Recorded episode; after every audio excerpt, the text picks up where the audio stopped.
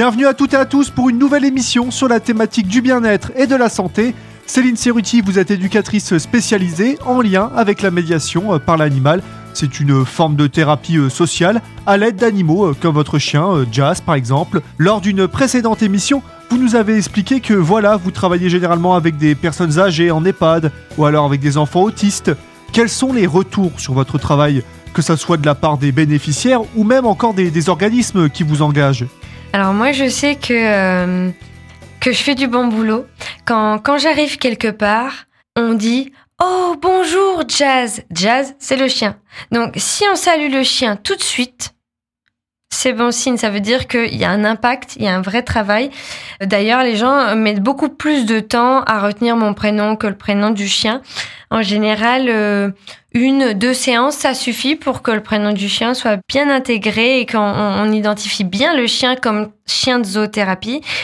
Moi, on va m'identifier plus tard. Ça peut prendre euh, un, deux mois en fonction de, de, de qui me voit, évidemment. Et donc, ça veut dire que là, je me dis, là, ça fait du bon travail. Après, dans tous les établissements, j'ai forcément un interlocuteur privilégié, un, travailleur référent. Alors, ça dépend vraiment des structures, mais ça peut être un animateur, une animatrice, euh, un éducateur, euh, une aide-soignante, un aide-soignant, peu importe. Vraiment euh, le professionnel qui porte le projet dans la structure, en fait.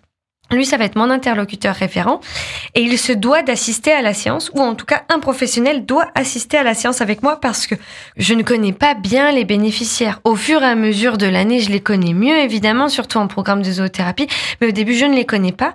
Et donc, euh, c'est à la fois une sécurité pour les bénéficiaires qui connaissent bien le référent qui vient travailler avec moi et pour moi qui ne connais pas les bénéficiaires. Vraiment, c'est un projet qu'on porte à deux avec euh, le référent euh, de la structure et progressivement, en séance de zoothérapie, quand je commence à bien connaître les, bénéficiaires, là, en fonction des objectifs, ça peut être intéressant que le référent s'éloigne un petit peu ou n'intervienne plus dans chaque séance. Mais ça, ça dépend vraiment des objectifs parce que un objectif, ça peut être justement d'améliorer la relation et la communication entre le référent et le bénéficiaire. Donc là, il est important qu'il reste tout du long. Mais on peut être aussi sur des objectifs d'autonomie où là, clairement, ne plus avoir euh, le regard du référent, ça peut aider à prendre son envol. Je pense notamment euh, au public euh, en situation de handicap intellectuel. Ça, c'est pour vous, votre travail, c'est une. Sur le métier en général, est-ce que déjà c'est un métier qui est reconnu, où il y a de plus en plus de, de professionnels, ou c'est encore un peu un travail de niche, où on a encore un peu du mal à, à se faire connaître, à pouvoir travailler avec des EHPAD ou au contraire ça se développe quand même pas mal? Moi, je trouve que ça se développe quand même pas mal. Après, pour l'instant, aucune des formations proposées en France n'est reconnue par l'État. Mis à part, il me semble, un diplôme universitaire euh, en relation homme-animal. Mais encore une fois, c'est très important d'avoir une formation déjà dans la relation d'aide ou dans la relation de soins. Ça, c'est pour moi, c'est le point de départ avant de faire de la médiation par l'animal. Donc, moi, j'ai choisi la formation d'éducatrice spécialisée. J'ai été diplômée euh, en 2017 et j'ai intégré la médiation par l'animal directement, tout de suite, puisque j'étais déjà formée en médiation par l'animal. J'ai voulu aller un peu vite J'étais pressée, mais quand on fait les choses dans le bon sens, d'abord on se forme en relation d'aide ou de soins, et puis après en médiation par animal. C'est vraiment un complément, c'est vraiment un outil du travailleur. Donc moi j'ai voulu être travailleur social parce que ça m'a vraiment toujours intéressé, que j'ai peur des aiguilles, que tout ça. Donc euh, être infirmière c'était peu probable, médecin non plus, mais euh, ça peut vraiment être un outil pour tous les corps de métier euh, de la relation d'aide ou de la relation de soins je pense que vous connaissez pas tous vos confrères et consoeurs, mais vous savez bien à peu près il y a combien de personnes qui ont la même profession que, vous en France, qui exercent en France, parce que vous, si je me trompe pas déjà, vous c'est surtout dans le secteur euh, Vosgien, Meurthe-et-Moselle et un petit peu la Meuse, c'est ça? C'est ça. Alors, je saurais pas vous dire parce que comme en plus c'est pas reconnu, euh, par l'État. Enfin, il n'y a pas de formation reconnue par l'État. Il n'y a pas de diplôme de d'intervenant en médiation par animal. Il y en y en a. En tout cas, il y a des formations qui sont certifiées Calliope, qui elles sont reconnues par l'État. Donc, peut y avoir des facilités pour se faire financer la formation. Mais ça n'empêche pas et ça n'empêche que ce n'est pas reconnu par l'État. C'est pas un diplôme vraiment avec euh, une charte, avec euh, un référentiel on n'a pas ça. On n'a pas encore ça. Et je le déplore. Je ne suis pas la seule à le déplorer. Il y a quelques initiatives, notamment, euh, je pense à la charte euh, Licorne et Phoenix. Quand on est intervenant en médiation par animal, on peut euh, s'inscrire. C'est comme un ordre, si vous préférez, pour, pour les médecins, les infirmiers, etc., où on va, on va devoir respecter des normes, que ce soit en fonction du bien-être des animaux, vraiment, ou de nos prises en charge, de nos accompagnements, etc. Donc, euh, il y a quelques petites choses qui commencent à se mettre en place. Et là, euh, j'ai la chance avec euh, quelques collègues, on essaye justement de réfléchir à travailler sur un référentiel et à essayer de faire enfin reconnaître la formation, en tout cas de faire une formation universitaire reconnue avec des temps de stage importants, puisque en théorie, tout est joli. Merci Madame Cerruti, on vous retrouve dans quelques instants pour la suite de notre émission sur Radio Cristal.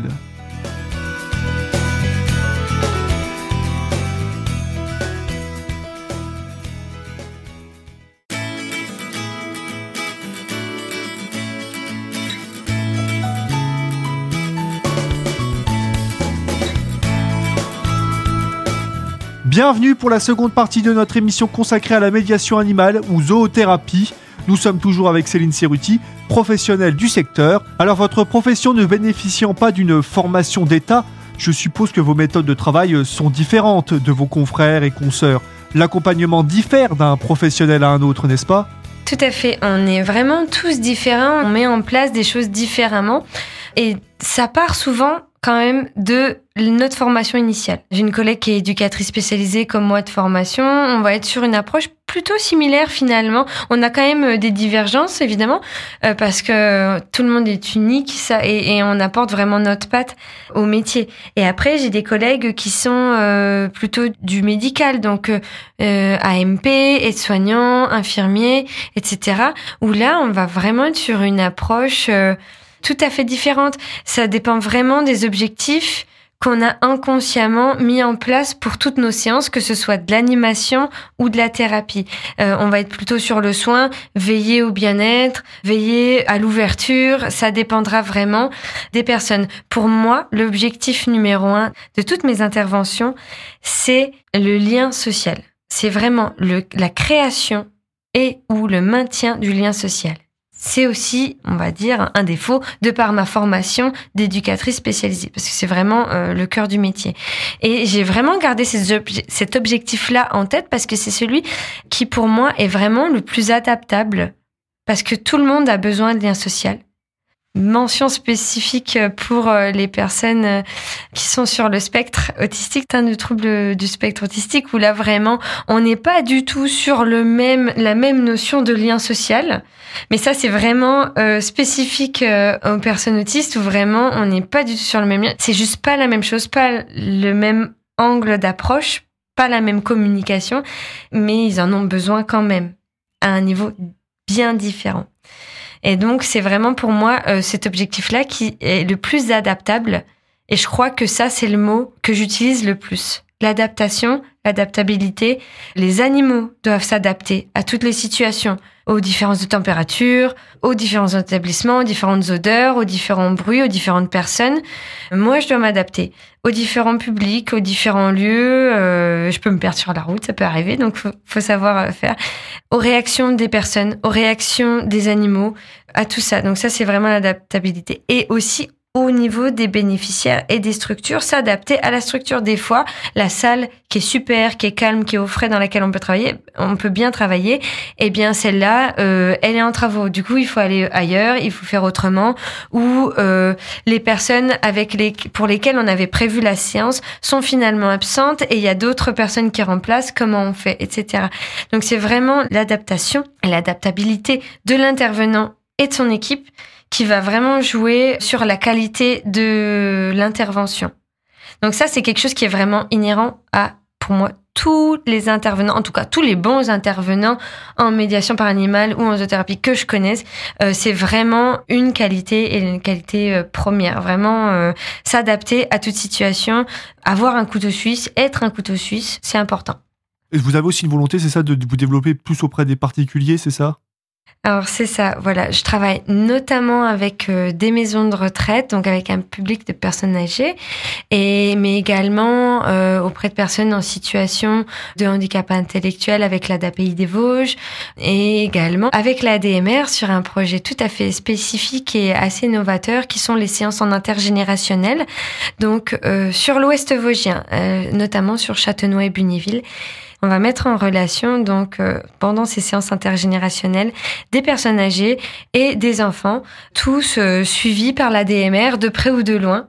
En tout cas, ils sont invités. Donc cet attrait pour l'animal va permettre de faire se rejoindre les deux générations c'est vraiment sympa. Et effectivement, dans mes futurs développements, j'aimerais beaucoup vraiment continuer mon travail d'éducatrice spécialisée en libéral, donc, euh, et le proposer auprès des particuliers, puisque on est vraiment sur une problématique euh, qui s'accroît, qui est compliquée, qui est la scolarisation des, et l'inclusion scolaire, en tout cas, des personnes en situation de handicap, des enfants, des adolescents en situation de handicap, et notamment des personnes ayant des troubles neurodivergents. Donc euh, TDAH, TSA, euh, troubles 10, etc. C'est la fin de la seconde partie de votre émission. On se retrouve dans quelques instants pour la suite sur Radio Cristal.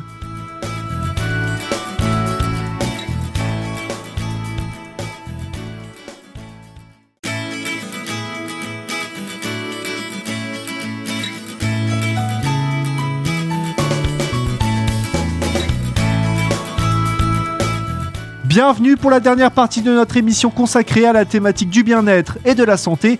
Quelques instants plus tôt, euh, Madame Cerruti, vous nous expliquiez que vous travaillez avec des personnes ayant des troubles neurodivergents. Alors, est-ce que vous pouvez déjà nous expliquer en quoi ça consiste, ces troubles? Les troubles neurodivergents, c'est un câblage dans le cerveau qui est différent du neurotypique. Donc, euh, ça va prendre euh, des chemins différents et ça peut avoir un impact sur les fonctions exécutives, comme pour le TDAH, donc TDAH, trouble déficitaire de l'attention avec ou sans hyperactivité.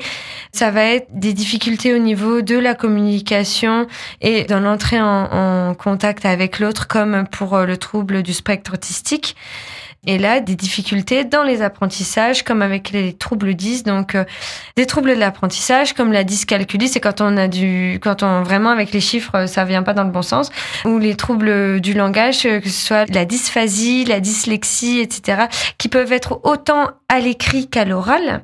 Donc, ça se joue sur plusieurs niveaux. Voilà, la dyspraxie, qui est les complications au niveau de la coordination.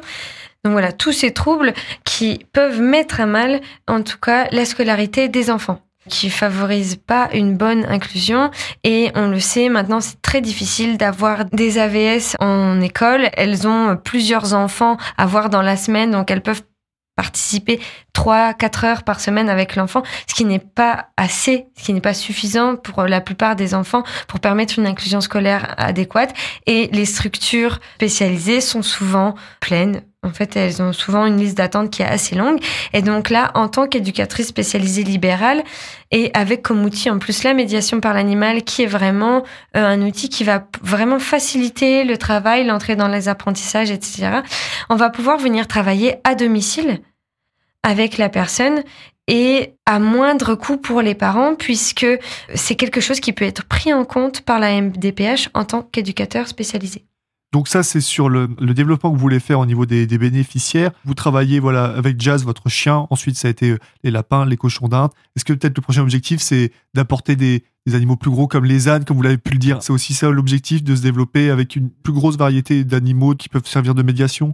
Oui, tout à fait. Déjà, dans un premier temps, j'y suis allée très progressivement avec les animaux, euh, par faute de place tout simplement, puisque euh, aucun de mes animaux ne vit en cage. Ça serait vraiment contraire euh, à leur bien-être et à leur bon épanouissement. Donc tout le monde vit en enclos, par espèce, et en fonction des affinités qu'ils ont entre eux. Euh, les lapins, ils sont par deux parce qu'ils s'entendent bien comme ça en duo. Et les cochons d'Inde, elles sont en grand troupeau. Mais l'enclos est vraiment euh, d'une taille conséquente pour que tout le monde puisse vivre ensemble, qu'il y ait suffisamment de cachettes et que euh, même s'ils s'entendent pas bien bien c'est-à-dire si on les met dans la même caisse de transport elles vont se battre. Mais par contre dans l'enclos elles vont vivre vraiment sereinement ensemble. C'est une histoire de place. Là j'ai la chance je croise les doigts en tout cas d'avoir trouvé euh, de nouveaux terrains euh, dans, mon village euh, pour pouvoir mettre les animaux dans une situation vraiment encore de plus grand confort avec des plus grands enclos notamment extérieurs et peut-être en profiter pour agrandir l'équipe. Alors l'équipe va s'agrandir de toute façon puisque je récupère notre petite Upsilon qui est une petite chatte croisée ragdoll. Euh, qui va venir travailler avec nous puisque les chats font aussi de la médiation par l'animal. J'ai eu l'occasion de travailler avec euh, ma très chère souris qui malheureusement euh, est décédée. Mais l'éducation d'un chat pour la médiation par l'animal, ça se fait, ça se fait même très bien. Après, il faut choisir le bon chat, le bon chaton un assez aventureux pour pouvoir quitter son propre territoire et les habituer progressivement à la caisse de transport, euh, aux différents euh, environnements. Donc vraiment l'adaptation, ça reste le maître clé. Et donc là, on va accueillir notre chaton qui va vivre à la maison évidemment auprès de ma famille. Et puis euh, elle va venir progressivement. Donc on va lui laisser trois semaines, un mois pour vraiment s'habituer à nous, à la famille. Puis après, progressivement, elle viendra en séance, encore une fois, si elle veut. On force pas un animal. Donc, euh, si voilà, je suis une structure en particulier et je suis intéressé voilà par votre travail, euh, votre entreprise, est-ce qu'il y a un, numéro de téléphone, un mail, un site web où je pourrais avoir plus d'informations, voire vous contacter? Mon entreprise, c'est Des chiens et du lien, tout simplement. Mon numéro de téléphone, c'est le 06 33 70 47 77. Et j'ai un site deschiensetdulien.com. Merci Madame Cerruti d'avoir répondu favorablement à notre invitation. Je rappelle que vous pouvez retrouver cette émission ainsi que les précédentes en podcast sur notre site web radiocristal.org et en ce qui me concerne, on se retrouve bientôt pour une nouvelle émission autour d'une nouvelle thématique avec de nouveaux invités. Restez à l'écoute sur Radio Cristal.